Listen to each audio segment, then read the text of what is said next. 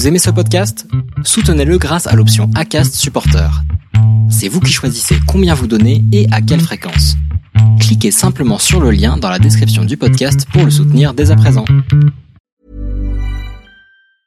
Planning for your next trip? Elevate your travel style with Quince. Quince has all the jet-setting essentials you'll want for your next getaway, like European linen, premium luggage options, buttery soft Italian leather bags, and so much more.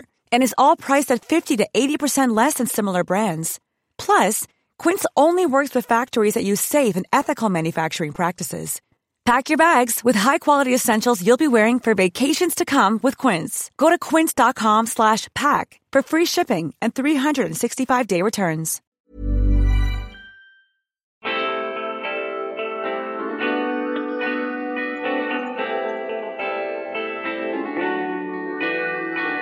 Bonjour à tous et bienvenue sur le podcast Histoire de Dubaï, le premier podcast français sur Dubaï.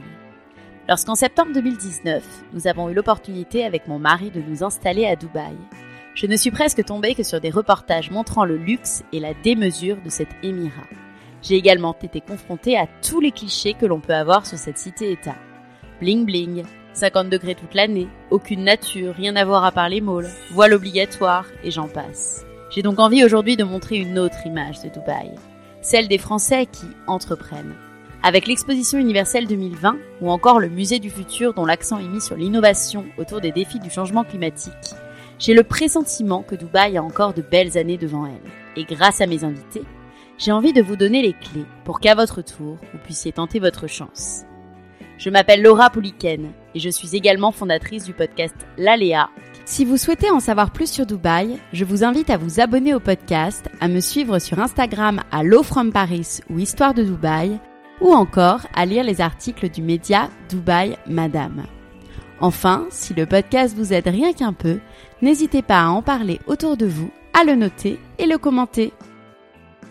Aujourd'hui, je suis avec Magda, consultante en naturopathie, à l'origine du compte Instagram The Good Mama UAI. Hello Magda Salut Je suis trop contente d'être avec toi aujourd'hui bah, chez pareil. moi. Je suis très excitée. bah oui, c'est ton premier podcast. Ouais. Donc c'est trop cool, je suis honorée euh, que tu le fasses avec moi. Euh, aujourd'hui, on va parler euh, de ton parcours personnel, professionnel, de ta reconversion, euh, de, de ton Dubaï aussi, Ouais. la vision de ton Dubaï. Et tout d'abord, est-ce que tu peux te présenter s'il te plaît? Oui, alors je m'appelle Magda, Magdalena Skriavin, j'ai 35 ans, je suis à Dubaï depuis pratiquement 7 ans et j'y vis avec mon mari, Karim, et mes deux enfants. Euh, j'ai deux petits garçons qui ont euh, quasi 3 ans et un an et demi. D'accord, tu as accouché ici donc oui, à j'ai Dubaï. mes deux euh, petits bébés à Dubaï. Ok, C'est des petits Dubaïotes. c'est intéressant, on va, on va en parler. Ouais. Et euh, pourquoi tu es arrivée à Dubaï? Dans quel contexte? Alors à l'époque, je... c'était mon ancienne vie. Je travaillais pour euh, une grande maison de luxe. Euh, je travaillais pour Dior. Et en fait, euh, je venais pour la... dans la région depuis euh, 2007 pour le boulot plusieurs fois par, ce- par an, en fait plusieurs semaines, et j'adorais. Et du coup, je les ai tannés pendant des années en leur disant dès qu'il y a un poste, il est pour moi, dès qu'il y a un poste, il est pour moi. Il a fini par avoir un poste, et du coup, ils m'ont muté ici euh, en octobre 2014. Et qu'est-ce que tu aimais à Dubaï? Euh, je trouvais que c'était une ville qui bougeait. Je trouvais que euh, à chaque fois que je venais en voyage, il y avait des nouveaux trucs, il y avait des nouveaux quartiers, il y avait des nouveaux immeubles, il y avait des nouveaux endroits. euh, il y avait vraiment des, ch- ça changeait tout le temps. Il y avait une énergie que je trouvais sympa. Et puis, puis c'était voilà, c'était vivant, c'était aussi hyper mixé. Euh, et puis c'était différent, voilà, c'était très différent forcément de, de Paris. Euh, donc j'ai craqué et puis bah, finalement je devais certainement venir parce que j'ai rencontré mon mari. J'ai changé de vie, j'ai eu deux enfants, donc il y a quelque chose qui devait m'attendre ici, finalement. Et en plus, tu étais une fille d'expat, donc tu avais l'habitude, tu me disais en off, Ouais, euh, ouais, des expat, de l'expat. C'est euh, pas, c'est mon septième pays. Euh, j'ai vécu en, bah, j'ai vécu en France évidemment, mais je suis née à Hong Kong. J'ai vécu au Canada, en Angleterre, et juste avant de venir à Dubaï, j'ai passé un an en Italie, à Rome. Donc, T'es une céréale euh, expat. euh, Ouais, plus, parce que je suis restée plus ou moins longtemps. En Dubaï, c'est vraiment ma vraie première euh, longue expatriation, euh, où je reste plusieurs années. Et c'est presque devenu la maison en fait. Bah ouais. Surtout maintenant qu'on rentre plus en France. le contexte, c'est devenu vraiment la maison. Dubai Home. Ouais. Et à chaque fois, tu travaillais pour Dior dans tes Euh, derniers. j'ai pratiquement toujours travaillé pour. euh, J'ai fait pratiquement 10 ans chez Dior. J'ai fait une petite pause euh, chez Chanel à Londres. Euh, mais oui. Ça a été une grande histoire d'amour. Et quel était ton poste là-bas Je m'occupais de. J'étais à la joaillerie et les montres. Et je m'occupais de, management du retail et, euh, euh, et de, de formation, d'un peu, d'un peu de tout en fait, tout ce qui concernait la, la joaillerie et les montres dans le retail. D'accord. Et un jour, du coup, tu as décidé d'arrêter. Donc, tu vivais déjà euh, à Dubaï. Alors j'étais à Dubaï et en fait mon poste a été supprimé. Ils m'ont proposé autre chose, mais euh, voilà, j'en avais marre.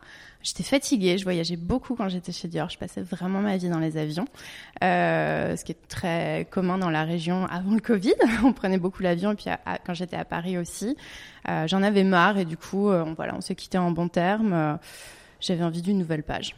Ok. Voilà. Et qu'est-ce que tu as fait quand tu es partie de Dior? Est-ce que tu savais ce que tu allais faire Je suis un petit passage à vide pour être honnête parce que euh, voilà, je venais d'avoir 30 ans, c'était la première fois euh, que je me disais bon bah voilà, qu'est-ce que tu veux faire en vrai? Euh, En parce plus, que- à 30 ans, c'est un cap, tu vois. C'est un Tu vrai cap, hein. Bon, Ouais, maintenant, ouais. faut plus que je me foire, j'ai 30 ans, tu sais. Ouais, parfois, et tu puis dis, euh, j'avais un peu ce truc que je commençais à moins me sentir bien dans le dans le luxe. Je trouvais que ça manquait de sens. J'avais un peu, j'étais un peu en recherche de euh, qui suis-je, où vais-je. euh, Voilà, la crise de la trentaine, on va dire. Euh, et, et voilà, j'ai un petit passage à vide parce que c'est pas facile de. Voilà, j'ai enchaîné mes études. Après, je suis rentrée en alternance chez Dior. Tout s'est enchaîné très vite. J'ai jamais vraiment cherché de travail ou quoi que ce soit ou réfléchi. Tout allait très. Pendant dix ans, tout est allé très très vite. Et du coup, euh, là, euh, ben, break. Euh, je me suis mariée dans la foulée, donc il y avait beaucoup de changements. Et, et je savais pas trop, donc donc voilà, je me suis un peu cherchée. Et puis il s'est passé un truc dans ma vie en fait qui est pas très cool, mais qui arrive. Je suis tombée enceinte. J'ai fait une fausse couche.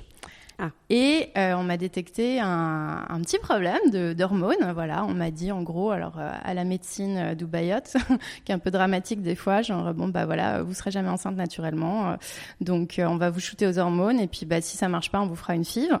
Euh, dans les six, dans, voilà, j'étais ah non mais en fait euh, là euh, c'est un accident, je voulais pas tomber enceinte tout de suite et puis euh, puis euh, puis non quoi, euh, j'ai pas envie. euh, Qu'est-ce que c'est que ça Comment ça J'ai toujours été quelqu'un d'assez sportif, qui mangeait pas trop mal, je pensais, euh, qui voilà, je pensais être assez healthy et puis en fait euh, et puis en fait en creusant un peu je me suis rendu compte qu'il y avait des trucs qui faisaient que j'étais pas si healthy que ça Comme quoi euh, voilà, comme quoi. Et puis du coup, j'ai commencé à m'intéresser, à regarder. J'ai refusé de prendre que- quelconque traitement. J'ai commencé à regarder un peu plus la nutrition, euh, un peu plus tout ça. Je suis tombée sur la naturopathie, euh, qui est sur une formation. Et du coup, ça m'a intéressée. Je me le suis appliquée. Euh, et ça a très bien marché puisque je suis tombée enceinte au premier cycle quand on a décidé de faire un bébé. C'est fou ça. Donc voilà la blague. Donc, euh, donc j'ai dit, je suis débarquée chez ma gynéco en lui disant Allô En fait, ça marche très bien. Après six mois de correction de, de, de lifestyle, en fait, de changement de petites habits. Mais c'est hyper intéressant ça justement. C'est euh, est-ce que tu te rappelles ce que tu as mis en place en fait pour essayer de provoquer euh, naturellement en fait les choses? Ouais, alors après c'est pas voilà, c'est pas c'est vraiment quelque chose qui est applicable à chaque personne, mais c'est vrai que quand je vivais avant dans mon ancienne vie en arrivant à Dubaï, à Dubaï on mange pas forcément la même chose que ce qu'on mange en France notamment. Les produits sont importés, ils sont pas aussi frais que, Bien sûr. que- donc la au niveau nutrition ils sont pas aussi bénéfiques. On mange beaucoup dehors. On va beaucoup au resto, on va fait beaucoup de Deliveroo et tout ça, c'est pas forcément ce qui est mieux pour nous.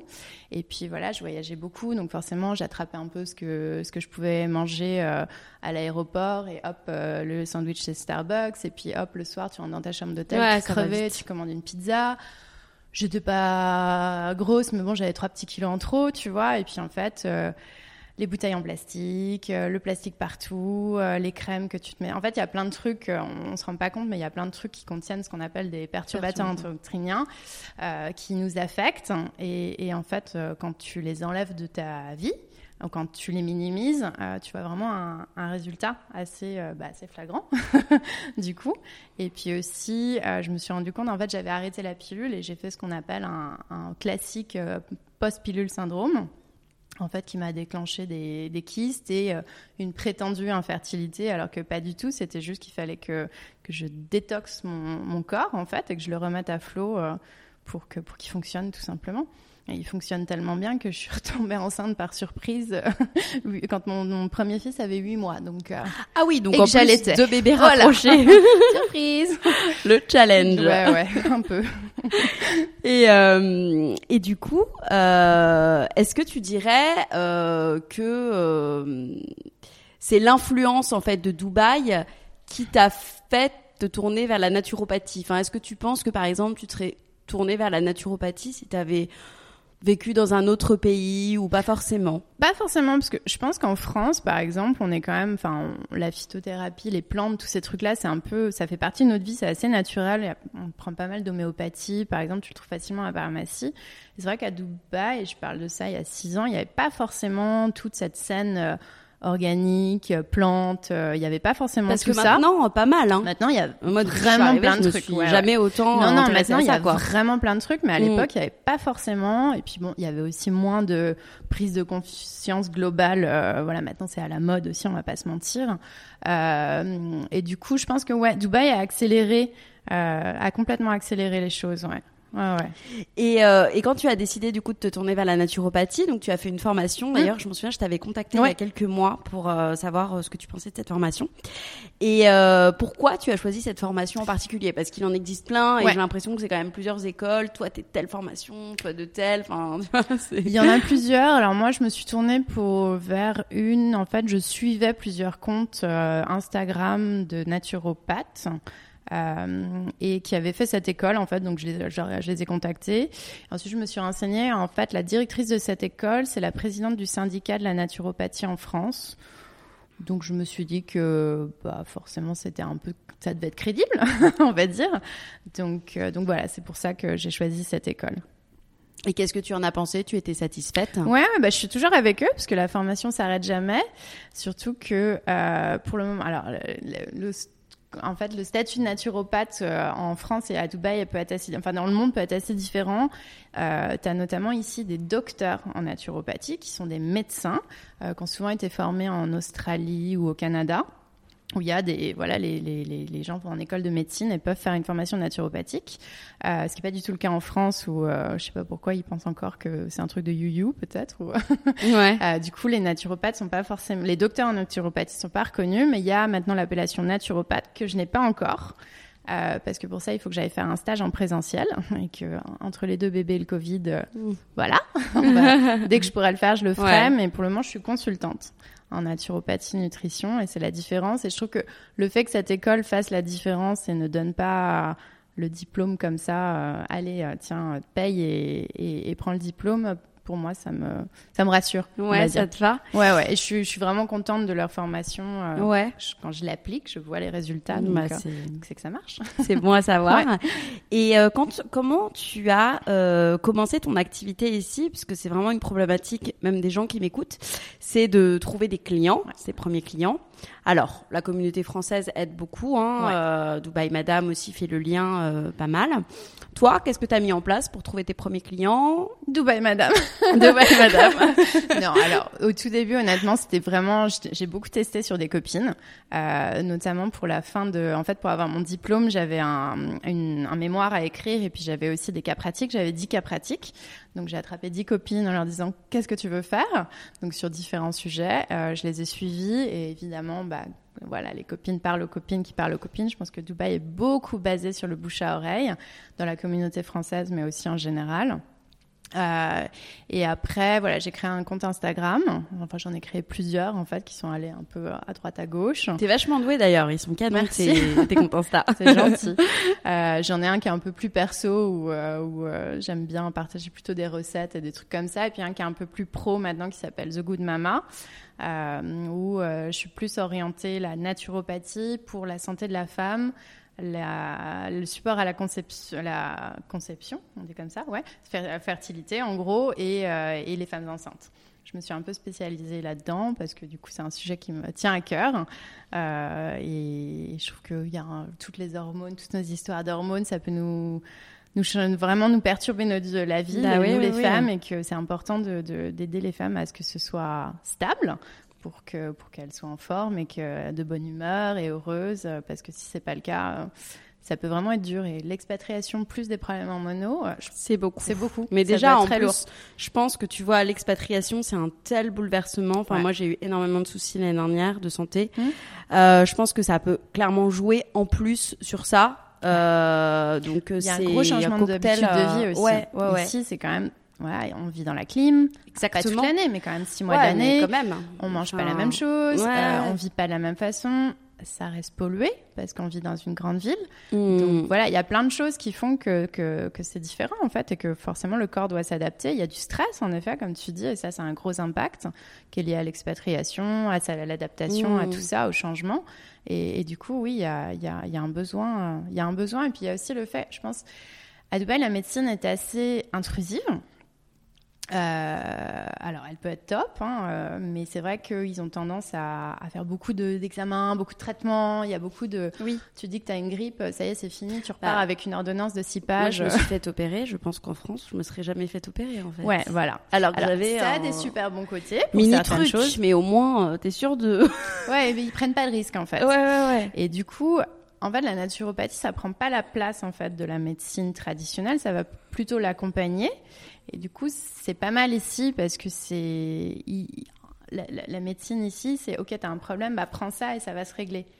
Mais si ça, ils cherchent pas le pourquoi t'as ce problème en fait. Et, et la naturopathie, c'est plutôt là-dessus. Donc, donc ça, ça marche bien en fait, je pense avec Ouais. euh, avec Dubaï aussi. Ouais. Ouais.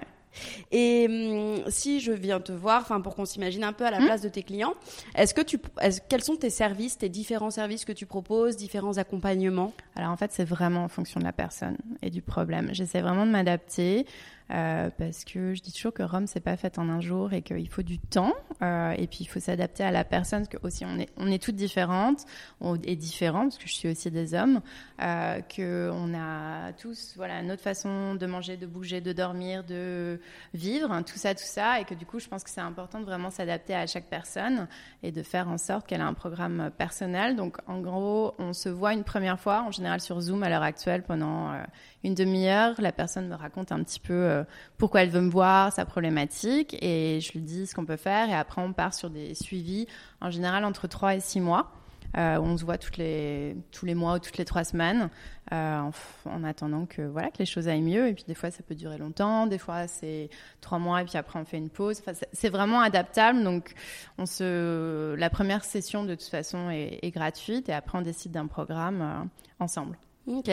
Et quels sont les problèmes récurrents que tu retrouves hormones. Les hormones. les ouais. hormones j'ai arrêté la pilule euh, c'est la fête euh, dans les hormones j'ai des boutons comme si j'avais 14 ans j'ai des règles hyper douloureuses ça c'est vraiment le le sujet, euh, c'est vraiment le sujet premier. Et puis après, il y a aussi, euh, j'ai envie de bien manger pour euh, pendant que je suis enceinte et de donner le maximum à mon bébé. En fait, la, naturo, c'est vraiment essayer d'avoir, d'obtenir une santé la plus optimale possible, en fait, de, de faire confiance au corps pour que, pour que, qu'il prenne soin de lui-même, en fait. Et, et du coup, ça peut être, en fait, tu peux même voir une naturo si tu es en super bonne santé.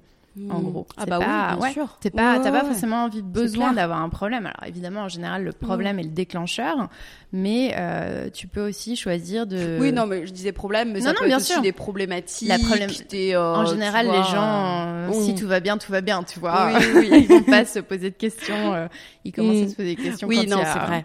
quand il y a le feu au village, on va dire. Oui, oui, oui. Bah, euh, moi, clairement, l'année dernière, j'allais pas bien, donc je me suis énormément intéressée à la naturo, à la nutrition et tout ça.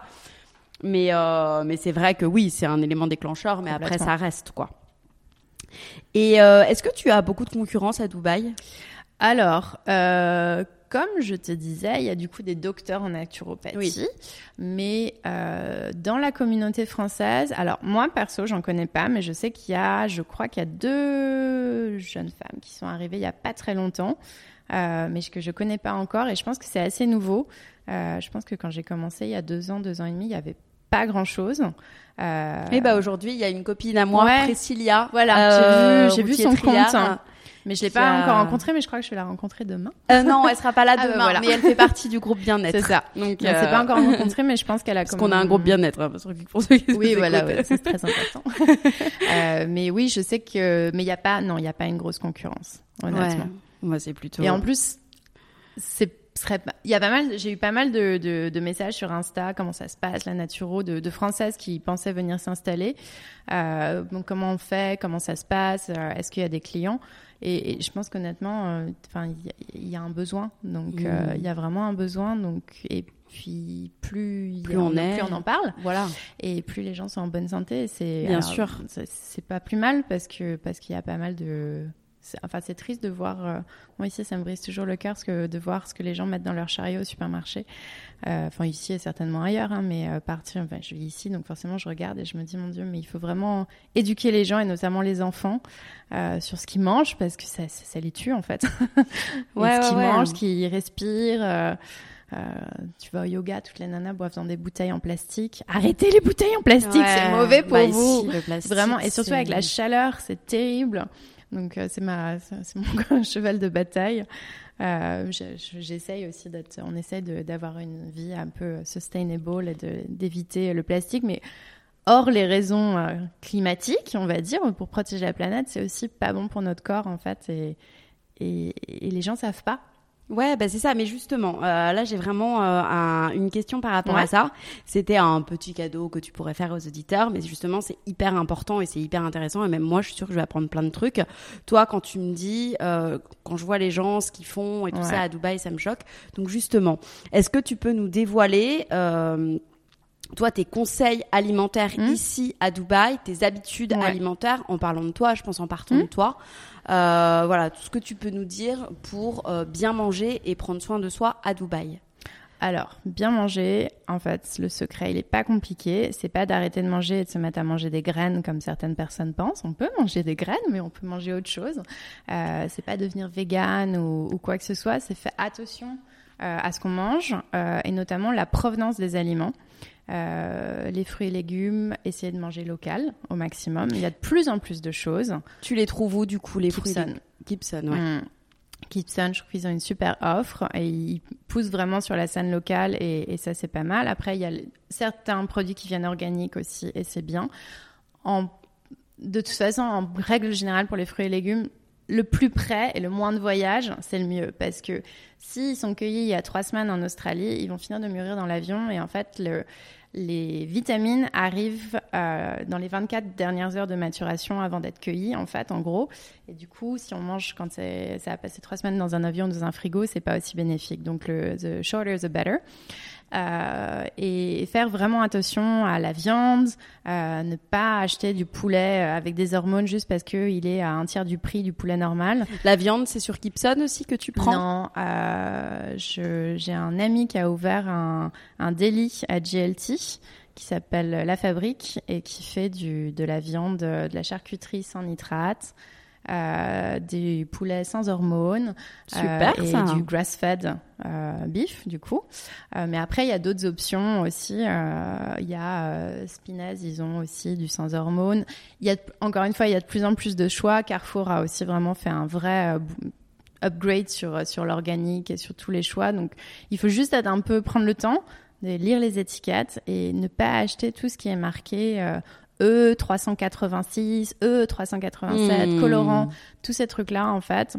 Je pense que le secret d'être en bonne santé par rapport à l'alimentation, c'est d'essayer de manger le plus possible ce qu'on fait, donc le moins possible de processed food, donc de, de nourriture industrielle, et puis réduire un petit peu les Deliveroo et le resto. Ouais. Après voilà, il faut avoir une vie. hein. Je suis la première. euh, Le vendredi, c'est euh, le vendredi midi, c'est pas négociable. On lunch dehors parce que je suis pas envie de Brunch. cuisiner. Mm. Et il y a toujours une pizza ou euh, un soir où il faut pas être drastique, mais il faut juste euh, voilà faire une balance 80-20 on va dire. Oui, c'est ça. Ouais, ouais. Exactement. Ouais, c'est important. Et, euh, et est-ce que tu, euh, tu euh, parce qu'en naturopathie, il y a trois volets, il y a Ouais. le sport, l'alimentation Exactement. et euh, le. Il y a l'alimentation qui est une grosse grosse partie. Après, il y a une partie plutôt activité, enfin, le physique, donc le sport, le sommeil, toutes ces choses-là. Après, il y a une partie euh, plus psycho-émotionnelle. Et on complète avec une espèce de trousse à outils euh, qui sont l'aromathérapie, donc les, euh, huiles essentielles qui font des miracles honnêtement, euh, les, la phytothérapie, donc les plantes, la gémothérapie, les élixirs floraux, donc les fleurs de bac, toutes ces choses-là. Voilà, c'est un peu la trousse d'outils d'une thyropathe. Et après, moi je renvoie beaucoup, beaucoup mes, mes, mes, clients et mes clientes en fait sur d'autres praticiens pour euh, des massages, la réflexologie, l'ostéopathie, euh, la sophrologie, des fois la psychothérapie aussi, parce que des fois il y en a besoin. L'hypnose aussi, il y a des trucs, euh, il y a des super résultats. Donc voilà, c'est un peu, c'est vraiment une approche qu'on appelle holistique qui touche à vraiment à tout. Et, et c'est pas hum, c'est pas devenir un moine quoi et arrêter Ah de bah non. faire la fête ou de bien manger. Mmh. Enfin moi j'adore bien manger et euh, c'est pas négociable non plus, mais c'est juste manger intelligemment, prendre soin de soi, limiter le stress et, et voilà s'occuper de soi en fait traiter un petit peu son bah, son corps pour ce qu'il est en fait, qui est- c'est c'est notre euh, voilà c'est notre temple, c'est c'est c'est notre euh, enveloppe et, et il faut s'en occuper si on veut bien vieillir, si on veut être en bonne santé. C'est important et puis notre euh, notre cerveau aussi c'est important Ouais, on, parle, ouais. on parle de plus en plus de mental euh, mental health et, et c'est un vrai sujet et, euh, et voilà t'en parlais le stress de l'expatriation euh, on- on n'en parle pas beaucoup parce que tout le monde, surtout quand tu arrives à Dubaï, tes potes en France, ils sont persuadés que tu passes ta vie à la plage et que tout est tout Mmh. rose. Bah, c'est pas toujours tout rose, c'est pas toujours Pas du facile. tout. Quand on arrive, c'est Et dur aussi. ouais, Mm. voilà, euh, n'importe euh, n'importe quel changement de toute façon. Mm. Et du coup, il faut il faut prendre soin de soi. Mm. Mm. Quel type de licence tu as mis en place pour, Alors. euh, je sais pas si je peux en parler, si c'est parfait. Euh, honnêtement, j'ai pris une licence qui s'appelle e-trader avec un service de health awareness. Donc en gros, ça me permet de promouvoir mes services via Instagram. Via les réseaux sociaux en fait. Donc bah, particulièrement pour un mois Instagram. Voilà. Apparemment, c'est légal. Ok. Bon, Euh, bon, pourquoi pas. voilà, je suis légale, j'ai pris une licence. Euh, Il n'y a pas de, sauf si t'es docteur en fait, t'es pas, tu peux pas être naturopathe, mais euh, c'est un peu, en fait, c'est vraiment flou quoi. Euh, Très honnêtement, c'est difficile d'avoir des infos. J'ai recherché pendant des, des plombes et des plombes. C'est le meilleur euh, truc que j'ai trouvé. Voilà, Voilà, pour le moment, ça marche. Et euh, est-ce que tu pourrais me citer un grand défi et une grande victoire dans ton aventure entrepreneuriale ici à Dubaï? Alors, j'en suis encore aux prémices, donc euh, donc c'est le début. Je pense que mon grand, euh, honnêtement, ma grande victoire, c'est à chaque fois que j'ai un nouveau client. Moi, ça me fait super plaisir. Et à chaque fois que j'aide quelqu'un qui me dit qu'il a des bons résultats, qu'il se sent mieux, moi, c'est mes petites victoires. Je, je suis vraiment fan. Après, le défi, je, trouve, c'est de sortir de sa communauté. Euh, la communauté française pour euh, les entrepreneurs français est en général d'un bon support, je pense. Mais sortir justement de, de, de la franco, du franco-français, c'est pas forcément facile. Hmm. Ouais, je trouve qu'il y, a des- il y a des petits cercles automatiquement qui se forment et, euh, et c'est c'est un, c'est un challenge. Ouais. Ouais. Ok. Euh, tu es maman ici Oui. de deux petits garçons À temps plein. à temps plein. Ah ouais. C'est-à-dire qu'ils n'ont pas de nanny Si, euh si, j'ai une nanny, Ah. si, si, quand même. Et, Ok. euh, mer- merci, mon Dieu, les nurseries ont réouvert parce que euh, Oui, oui, oui. ils sont petits et, et le lockdown a, vraiment été hyper dur. Bah oui, justement. Comment t'as géré du coup ton activité Alors, on était en Égypte à ce moment-là parce qu'en fait, on avait, on avait envie de faire une pause et en janvier, on est parti en Égypte en se disant qu'on allait faire les allers-retours. Euh, mon mari est égyptien. Donc Ah. voilà, Euh, on est parti s'installer au bord de la mer en Égypte et puis euh, et puis bah, le lockdown est arrivé hein, que mon mari est en voyage en Dubaï donc je lui ai dit tu sautes dans un avion Ah bah et oui. tu rentres tout Pour de pas suite être bloqué. heureusement parce qu'il a quand même, il est quand même resté bloqué pendant pratiquement quatre mois avant de pouvoir Pas avec toi, du coup? Si si, Ah, avec moi. avec toi, oui, mais il est resté bloqué, il pouvait plus revenir à Ah oui, Dubaï pour oui. le coup. Hmm. Euh, donc ça a été un peu compliqué et, et ouais, mon, quand le lockdown a commencé, mon petit dernier avait cinq mois et mon premier avait euh, à peine deux ans. On est resté six mois sans école, sans nanny, parce que voilà, c'était ouais, c'était hardcore. Vraiment, c'était dur. Là, je, je me remets. ouais. Euh, depuis qu'on est rentré à Dubaï aussi et que voilà, la, nurserie, mon premier va, va, à la nurserie, va à la crèche du coup. Il s'éclate, donc euh, ça, ça aide. Et puis j'ai j'ai de l'aide à la maison aussi pour euh, quand je quand je bosse en fait, pour quelqu'un qui m'aide avec avec Adam. D'accord. Et je ferai un épisode spécial sur le podcast parce que ça, ça m'intéresse vraiment de, de suivre une femme qui a vécu des grossesses ici. Je trouve ça hyper, hyper intéressant. Euh, euh, toi, comment tu as vécu tes grossesses ici à Dubaï? Est-ce que tu étais bien suivie?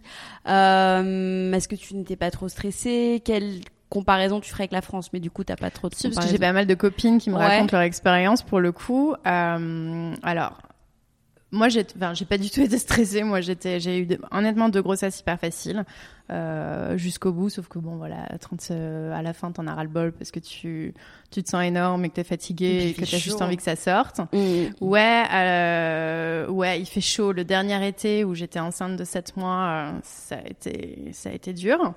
Euh, le suivi est top. Alors moi, j'avais le choix d'être suivi par une, par une gynéco obstétricienne indienne parce que je trouve que voilà, elles ont cette approche holistique. Elle me faisait du reiki sur euh, mon bébé. Alors, je sais pas pourquoi, mais ils sont ils sont mm. sortis très cool. Donc euh, ça a peut-être euh, ça a peut-être dû à ça, mais moi j'aime bien. je trouve que le suivi est top, surtout que pour le coup j'ai une première naissance hyper traumatique. disons qu'on a failli y passer tous les deux, mon bébé et moi. Euh, donc ça a été hyper euh, compliqué et, et j'ai trouvé que j'avais été super bien accompagnée, bien aidée, très rassurée. Euh, je me suis, en fait, voilà, j'ai une césarienne d'urgence qui s'est mal passée. Euh, mon oh bébé est sorti euh, complètement inconscient, euh, mort en fait, en gros. Donc ils l'ont ressuscité pendant je sais pas combien de temps. moi j'étais banana parce que de toute façon ils m'avaient mis en anesthésie générale. Ça me fait des frissons. Ouais, non, j'en pleure plus, mais pendant deux ans je pouvais pas en parler sans, sans, sans me mettre à pleurer. Et encore, tu vois, je, je suis limite. Mais du coup, dès que je me suis réveillée, j'avais pas, du coup, j'avais pas mon bébé dans ma chambre le lendemain, donc c'était hyper dur. Et ils se sont mis en cadre pour m'amener au NICU pour le voir. Euh, dès qu'il a pu sortir, ils me l'ont amené. Euh, ils m'ont aidé à l'allaiter, alors qu'il n'était pas avec moi au début. Euh, et, vraiment, il y a. Alors, je compare avec la France, j'ai pas, j'ai pas accouché là-bas, mais je sais que mes copines m'ont dit que des fois, il fallait vraiment presser le bouton 500 000 fois pour que tu aies une sage-femme qui finisse par venir te voir. Ici, pas du tout. Tu as vraiment un service génial. Euh, les, les, les, les, sages-femmes sont hyper dispo, sont vraiment là pour t'aider, pour t'accompagner. Euh, moi, je pouvais pas trop bouger, donc elle, me mettait mon bébé au sein, elle me, elle, me, hmm. elle, me, donnait plein de petits conseils. Puis elles sont, elles sont douces en fait, elles sont vachement, elles s'occupent bien du bébé quand euh, elles font cette espèce de avec, je sais pas ce que c'est, mais c'est un truc indien, je crois, pour pour calmer les bébés. Et vraiment, elles sont top. Et, et, encore une fois, ma deuxième naissance, pour le coup, c'était une césarienne tu devais être traumatisée en plus. Ouais, j'étais un peu traumatisée. J'ai vachement travaillé dessus. J'ai fait de la sophro justement pour euh, pour euh, pour m'aider et, et, j'ai beaucoup beaucoup parlé avec ma, ma gynéco pour justement. Euh, je voulais que être préparée, je voulais tout savoir, je voulais vraiment, je voulais que ça se passe bien en fait. Et je pense encore plus que moi, c'est mon mari qui était traumatisé parce que lui, il l'a vécu sur le côté et et ça a été très très très dur pour lui vraiment parce qu'il a cru qu'on allait jamais ressortir euh, du bloc. Mmh. Euh, et du coup la deuxième s'est super bien passée pour le coup, ça a été mmh. super smooth. Euh, L'équipe était top, le l'anesthésiste est resté avec moi pendant toute la durée de la césarienne à me parler, à me mettre de la musique, à me faire des blagues, vraiment top. Ils sont super. Je leur avais dit que je voulais avoir mon bébé le plus vite possible, donc ils sont vite vite vite allés le changer. Moi ils m'ont recousu et ils me l'ont amené tout de suite. En fait je les trouve très à l'écoute. Ouais. Euh, en tout cas, moi, où, j'ai accouché, je pense que c'est global. C'est quel, quel, comment il s'appelle? Alors moi, j'ai accouché dans deux hôpitaux différents. Euh, le premier c'était Prime et le deuxième c'était un NMC. Ok. Euh, et voilà, moi j'ai trouvé que c'était top. honnêtement, je pense que toutes mes copines qui ont accouché ici ont eu plutôt des bons, euh, des bonnes expériences. Euh, tu as même la possibilité, je sais que maintenant ils sont aussi plus ouverts aux, naissances un peu plus naturelles, notamment à Alzara, tu as une piscine, euh, des choses comme ça. Donc hmm. euh, tu peux faire un birth plan aussi que tu peux donner, euh, qui passe souvent à la trappe, hein, comme moi le premier. hein, moi je suis absolument accouché naturellement, voilà, résultat ça a mal fini. mais, mais disons qu'ils sont à l'écoute, ils essayent de, de faire ce qui, qu'ils peuvent pour. euh, c'est pas à la chaîne, quoi. Hmm. Et ça, je pense que par rapport à certains endroits en France, c'est notamment moi, je- sur le- un podcast que j'écoute beaucoup qui s'appelle Bliss, euh, dont on parlait. J'entends des horror stories où t'es là, non mais sérieusement, Ouais. Euh, les, les violences gynécologiques Bah, et compagnie, c'est quand même dingue. Et ici, ça n'arrivera pas. Il y a Ça un gros respect de la ouais. maman. Ah bah ça, Vraiment. Et du bébé, il y a, il y a un vrai. euh, Mais même dans la culture, je trouve que les, les... quand t'es Mm. enceinte ici, tout le monde te laisse passer, euh, tout le monde. euh, Ouais, mais ici, il y a un amour des Voilà. enfants et Moi, des femmes enceintes. Ouais, ouais, c'est c'est génial. génial. Moi, je suis rentrée à Paris là pendant les vacances de Noël. J'avais l'impression, j'étais choquée qu'on regarde pas ma fille, qu'on Ouais, non, non, pas ici, attention à euh, moi et tout, alors que ici, t'es. Ah non, c'est c'est c'est fou là. Les gens Ouais. s'arrêtent. En plus, mon, mon premier est très très blond, vraiment Mm. très blond, donc forcément, il Ouais. attire. euh, mais c'est c'est pas c'est pas malsain, tu vois. Il le ziote Ouais. pas. euh, C'est Oui, oui, plutôt mignon, Ah quoi. oui, bien sûr. Ah, machallah, C'est gentil, vraiment, c'est ouais, gentil. Les locaux notamment, ils adorent les les enfants et je trouve que c'est c'est assez agréable que. Ce- je, me, je me vois pas avec ma poussette, avec mes deux bébés dans le métro à Paris, quoi. Ah oui, non. C'est plus facile ici, Sauf qu'il n'y a pas d'ascenseur, Ouais, personne ouais. ne tête dans les Je- escaliers. Je dis à euh, mes potes, je, je sais pas comment vous faites. Ah non, mais moi non plus. Je, C'est un- je sais pas. C'est un mystère. Ouais, ouais. Mm, C'est fou. Et, euh, et tes enfants, ils sont heureux ici? Écoute, oui, euh, le moi. euh, on- Après, ils sont petits, euh, mais euh, on fait beaucoup de trucs dehors. Donc, euh, mon premier, Haussmann, est, euh, est un poisson euh, ambulant. Il adore euh, tout ce qui est eau, nager et compagnie. Donc, donc dès qu'il peut sauter dans la piscine, en gros, il est ravi. Et oui, ils sont heureux comme de. Ils n'ont pas connu autre chose. En plus, c'est pour eux, c'est Mm. c'est normal. Donc, euh, donc tant que papa et maman en sont là et qu'on fait des trucs cool, euh, ils sont heureux. Ils parlent franglais, j'imagine. Ils parlent français, anglais et arabe. Du coup, Et on parle les trois aussi. langues à la maison. Ouais. Ouais, ouais, on insiste beaucoup pour que Ouais. euh, mon mari leur parle en arabe parce que parce que l'anglais de toute façon ici ça vient naturellement, t'as pas besoin de pousser et le français euh, c'est l'angle voilà le- l'arabe et le français c'est quand même deux langues qui sont difficiles. Je pense que si tu les apprends pas petit, euh, bon courage. Moi qui apprends l'arabe, c'est quand même pas simple. Donc donc ouais, on pousse. on pousse et c'est génial. C'est ils sont ils ont des copains de toutes les nationalités. À la, à la nurserie, l'autre jour, il y avait World, euh, World Day ou un truc comme ça. Tu avais tous les drapeaux euh, avec des mix pas possibles, genre South African et Thaï, euh, Mm. euh, égyptien, jordanien. Enfin, c'est moi, je trouve ça génial. euh, Je trouve ça super. euh, Je pense que ça leur apprend la tolérance aussi. Et je trouve ça Ouais. c'est c'est une très bonne chose. Super. On va finir par des petites questions sur Dubaï. Un souvenir marquant à Dubaï? Euh, je te dirais la naissance de mon fils. ouais. forcément, euh, dans le positif et dans le négatif. Euh, non, je pense que la première fois que tu arrives, euh, la, la première fois que je suis venue en- à Dubaï, c'était en 2007. Bah, tu vois, ce qui est derrière nous, le Bourge euh, était à moitié. euh, J'ai encore des photos où c'est que la moitié construit. C'est quand même une ville qui est, qui est, qui est un peu dingue. Euh, et que à chaque fois, ouais, quand tu, tu lèves les yeux, t'as quand même des gratte-ciel de dingue, t'as des, Ouais. des scènes de qui sont assez impressionnantes. Euh, la skyline, notamment, c'est quand même euh, beau. Ouais, puis, c'est vraiment impressionnant. Et puis à côté de ça, t'as la plage, t'as la nature, t'as le désert. Euh, je pense que c'est un mélange un peu de tout. Ouais. Et justement, euh, bon bah tu m'as répondu sur ce que tu aimes à Dubaï, mais est-ce que tu pourrais me dire à quoi ressemblent tes week-ends? Alors, euh, mon mari a des entreprises dans les bateaux. en fait, il, est, euh, il a une entreprise euh, de wakeboard et de wakesurf hein, et, et de location de yachts.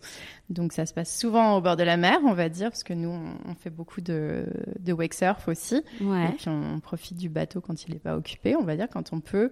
On est très plage. Euh, on est très piscine, on est très tout ce qui est lié à l'eau Eau, en fait, c'est notre truc. Ouais. On va un peu dans le désert aussi, le, quand le temps le permet. Et voilà, le week-end, ouais, c'est souvent au bord de la mer. euh, on rencontre des copains pour le déjeuner. euh, on profite, on est dehors. Tant, Mm. tant qu'on peut, on est dehors. Est-ce que tu dirais qu'il faut parler arabe pour travailler à Dubaï? Pas du tout, Mm. honnêtement. C'est, on peut, c'est sympa. Pourquoi pas si on est beaucoup en, en contact avec des locaux ou avec des, euh, des, des arabophones, parce qu'il y en a beaucoup aussi de plein de différentes nationalités, mais c'est pas du tout, du tout essentiel. Mm. Dans quel quartier as-tu décidé de t'installer et pourquoi? Alors, après Downtown DFC et Marina, les hotspots, euh, en fait, on, est, on a acheté une maison dans un nouveau compound qui s'appelle Serena et qui est, qui est dans le désert, Mhm. qui est juste derrière Sustainable City en fait. Voilà, donc on, on habite là-bas et c'est la première fois que je vis euh, dans ces compounds et, et c'est sympa pour les enfants Ouais. parce que parce qu'il y a des playgrounds, parce qu'il y a des piscines, euh, tout ça, donc ça c'est c'est assez cool. Faut juste conduire. Ouais. Et pourquoi vous avez décidé de, de, de vous éloigner un petit peu du centre, on va dire, enfin de Downton, Marina? Euh, en fait, c'est une question d'opportunité. On a regardé un peu à droite à gauche, c'était ce qui était disponible à ce moment-là, parce que tous les nouveaux développements se font euh, là-bas et que et qu'en fait c'est à 20 minutes de tout. Donc tu es à la fois à 20 minutes de downtown, à 20 minutes de la marina, donc euh, c'est assez, c'est dans le désert mais c'est assez pratique en fait. Ouais.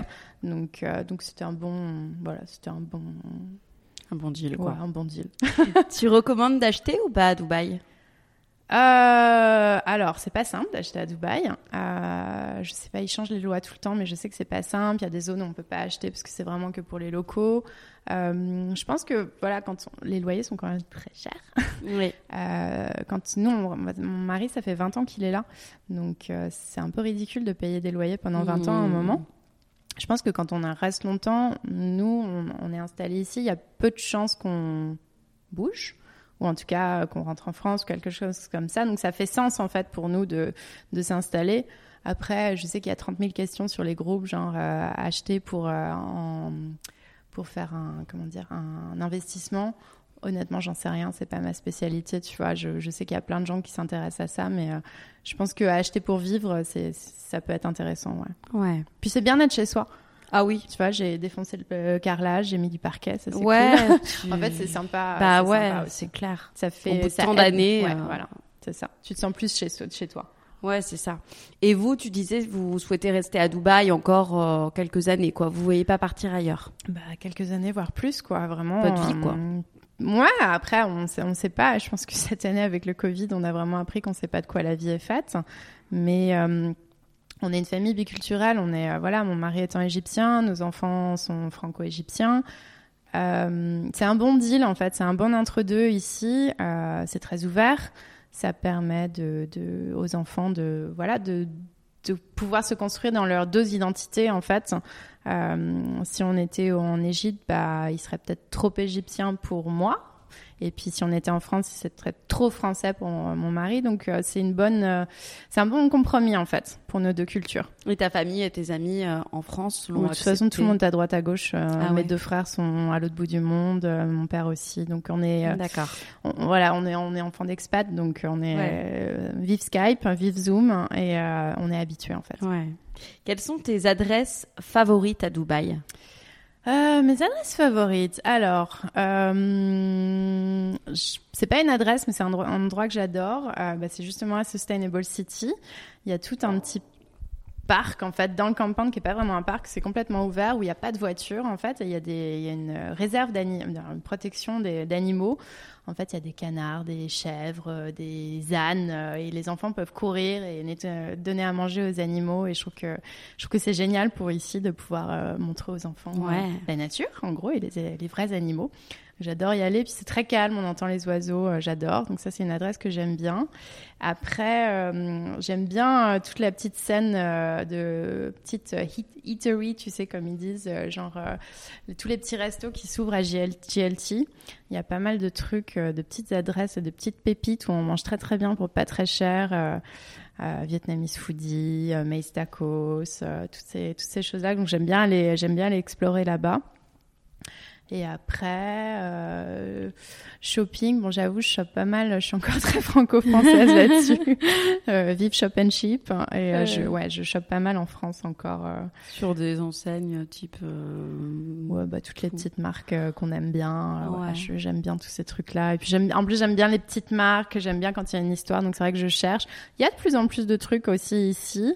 Euh, t'as un petit pour les mamans, par exemple. Tu vois, j'adore. Il y a une boutique qui s'appelle Eggs and Soldier qui est plutôt orientée euh, maman bio, euh, maman euh, maman organique en gros, le cliché, mais qui fait pas mal de trucs euh, sustainable, euh, les couches lavables. euh, Ah, cool. ouais. Moi à savoir. Ouais, ouais, moi, j'ai été en- les bébés ont été en couche lavable pendant deux Ah, ans. Ouais, ouais. ouais. Euh, et il y a vraiment, elle a vraiment une offre assez sympa. Et puis après, bon, il y a, il y a Caramel Sun, évidemment, pour les petits cadeaux. Il y a une autre enseigne qui s'appelle Marmarland aussi, que j'aime bien. C'est des projets locaux, mais qui font plein de petites marques je suis un peu cliché, jouer en bois. Euh, ouais, moi je suis pareil. Des petites hein. compotes bio, hein, donc euh, voilà. donc euh, je, je, trouve satisfaction dans ces trucs-là pour les enfants, on va dire. Et qu'est-ce que tu reproches à Dubaï? Faut bien leur reprocher des choses, peut-être. L'été, juillet, août, septembre. Si on pouvait juste zapper cette période-là. Non, l'été, je trouve que c'est dur, honnêtement. Et tu vois, même au bout de six ans je m'y fais toujours pas. Moi, j'aime bien être dehors, j'aime bien, j'aime pas la clim. Donc, euh, hmm. je trouve que, ouais, quand j'arrive au mois de septembre, je commence vraiment à être euh, de mauvaise humeur et en avoir ras-le-bol. Et qu'est-ce que tu penses de, de tous les clichés qui sont véhiculés sur Dubaï, surtout en France? Voilà, c'est anti-écolo, c'est pas écolo du tout. Qu'est-ce que tu penses de tout ça? Bah, Après, je pense que c'est à toi de décider, quoi en Dubaï anti-écolo, ok, mais toi, qu'est-ce que tu fais à titre personnel, en fait, tu vois? En France, est-ce qu'on est écolo? Ben, je suis pas sûre. Euh, je suis pas sûre que tout le monde trie ses emballages ou fasse attention à ce qu'il achète en plastique chaque personne est responsable de, de, de faire, euh, de faire ce qu'elle euh, qu'elle doit faire pour, euh, pour la planète, en gros. Après, clairement, on vit dans une grande ville, euh, on vit dans la clim parce que parce qu'il y en a besoin, on conduit beaucoup. Donc oui, c'est pas, on n'est pas à Amsterdam, on n'est pas euh, au fin fond du Canada où on est, voilà, c'est c'est clair qu'il y a forcément une, un impact. Et puis on voyage, on prend l'avion pour rentrer à la maison il y a forcément un impact écologique, mais je pense que Dubaï a fait vraiment des gros efforts aussi pour limiter. Ils sont de plus en plus à développer les panneaux solaires. Euh, ils développent, ils essaient de, lancer des énergies green. Le tri, le recyclage a fait vraiment d'énormes progrès. Là, il y a tout un nouveau plan euh, que que chaque mot a lancé qui s'appelle de Dubai euh, 2040 avec vraiment euh, pour objectif de faire euh, de Dubaï une, une super ville et, et, avec un vrai axe sur la sustainability. Donc il y a une prise de conscience. Après, clairement, je pense qu'il y a une énorme, une énorme éducation à faire.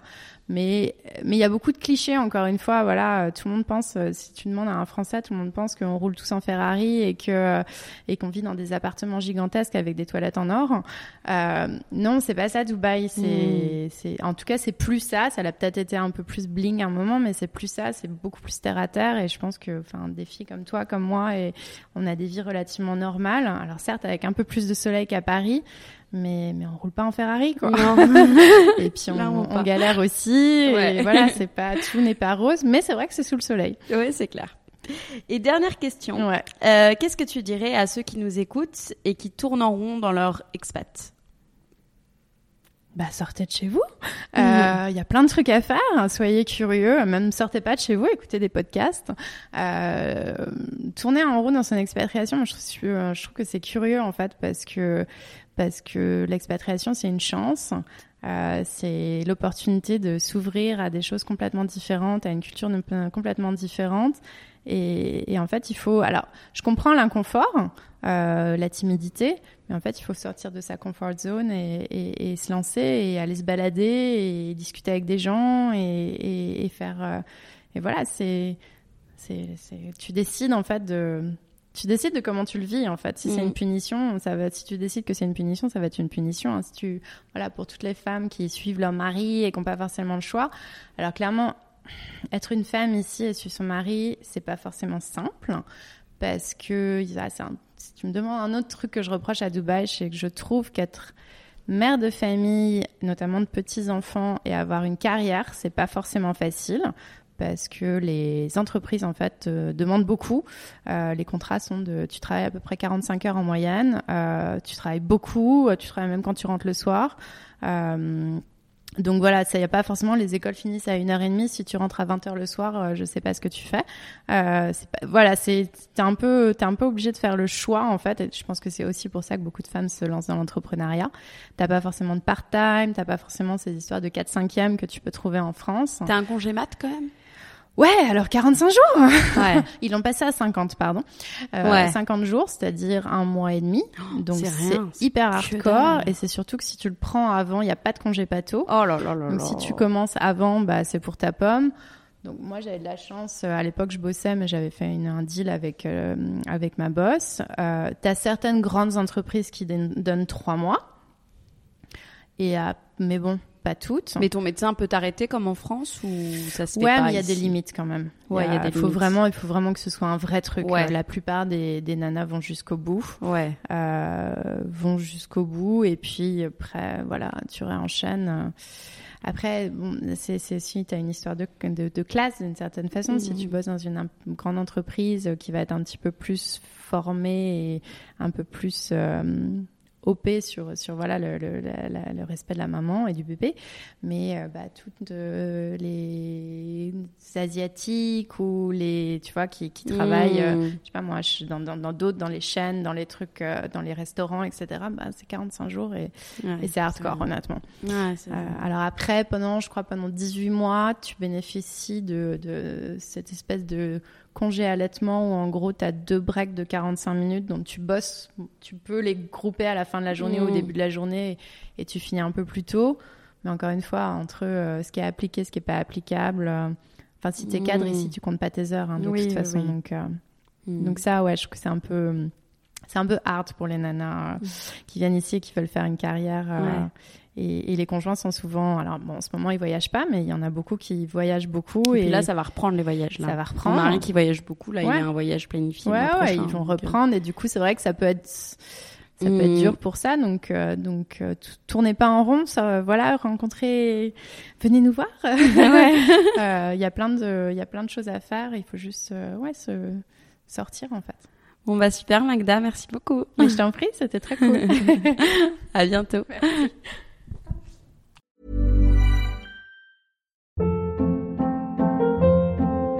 Hold up. What was that? Boring. No flavor. That was as bad as those leftovers you ate all week. Kiki Palmer here, and it's time to say hello to something fresh and guilt-free. Hello Fresh. Jazz up dinner with pecan-crusted chicken or garlic butter shrimp scampi. Now that's music to my mouth. Hello Fresh. Let's get this dinner party started. Discover all the delicious possibilities at hellofresh.com.